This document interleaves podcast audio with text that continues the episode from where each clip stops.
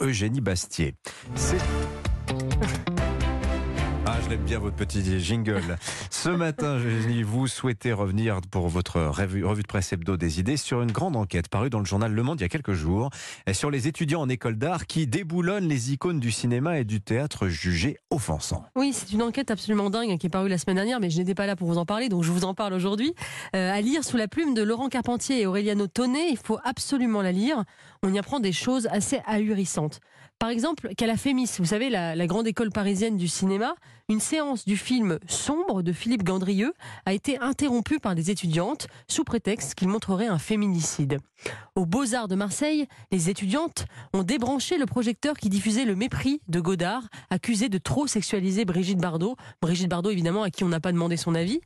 À Paris 8, c'est le film de Polanski sur l'affaire Dreyfus qui a été censuré parce que Polanski a été accusé de viol. Alors les exemples de, ce qu'on appelle désormais la cancel culture, vous savez, cette culture de l'annulation, sont très nombreux dans cet article.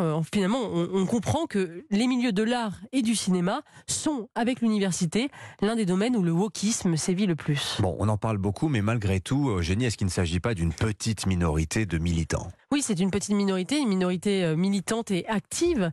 Euh, il n'y a qu'à voir le, soutien qu'a reçu, par exemple, l'actrice Adèle Haenel après sa sortie à l'Université Paris 8, là encore, devant un parterre d'étudiants grévistes, où elle a déclaré, je cite, Ce gouvernement est en soi composé de violeurs. On dirait même que c'est un critère de sélection. Cette sortie hallucinante lui a valu un torrent de critiques, mais 200 personnalités parmi lesquelles la prix Nobel de littérature Annie Ernaux, mais aussi la militante Assa Traoré, l'actrice Camille Cotin, la réalisatrice Céline Chama, ont, signé une pétition dans le JDD pour la défendre contre une supposée fachosphère qui la, qui la harcèlerait.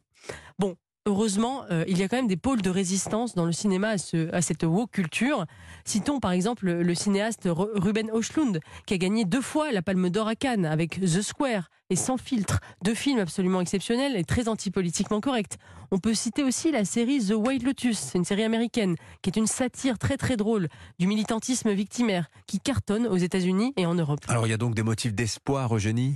Oui, je crois que quand même le, cinéma bon enfant a encore la côte. Euh, parlons par exemple d'Alibi 2, vous savez, euh, la comédie populaire très éloignée de la pesanteur des donneurs de leçons et des déconstructeurs qui cartonnent en salle actuellement. Si, vous voulez d'ailleurs euh, prendre un, bol d'air frais, un vrai, il faut lire aussi l'entretien croisé entre Jean Dujardin et Sylvain Tesson dans le Figaro magazine. L'acteur d'OSS 117 joue le rôle de l'écrivain dans le film Les Chemins Noirs. C'est une adaptation du récit de Sylvain Tesson où il racontait, vous savez, son long, son lent recouvrement hmm. sur les routes de France après, le terrible accident qui lui a brisé euh, tous les os. Euh, le dialogue entre Dujardin et Tesson est drôle, sans prétention. Les deux mâles blancs de tout juste 50 ans, bien dans leurs biceps, n'ont pas la complainte victimaire ou la révolution à la bouche. Ils ambitionnent simplement de partager leur goût de la liberté. Bon, Dujardin, Tesson, antidote au wokisme donc Oui, bah écoutez, moi c'est vrai que je préfère Jean Dujardin qui dit, je le cite, Je suis plus heureux devant des rognons dans une auberge que face à un quinoa dans un restaurant urbain. Cadel Enel qui proclame à Paris 8 On a plein d'idées sur ce que devrait être un monde post-capitaliste, c'est-à-dire communiste. Osons le mot. Du jardin, c'est la virilité teintée d'ironie. Tesson, c'est la liberté mariée à la profondeur. Le duo du Jardin Tesson, c'est l'esprit français contre l'esprit de sérieux, le panache contre la morale, le plaisir de vivre contre la neurasthénie militante. Bref, c'est le cinéma et la littérature dans ce qu'ils font de meilleur. Eugénie Bastier, tiens, le papier euh, du Monde, hein, qu'on accuse parfois de verser dans la dérive woke, mais euh, qui parfois regarde dans les yeux les excès de la génération hypersensible. Son titre, c'est Quand les étudiants déboulonnent Godard, Coltès ou Tchekhov, hein, si vous voulez le, lire. Et ça montre que les choses peut-être bougent, puisque le monde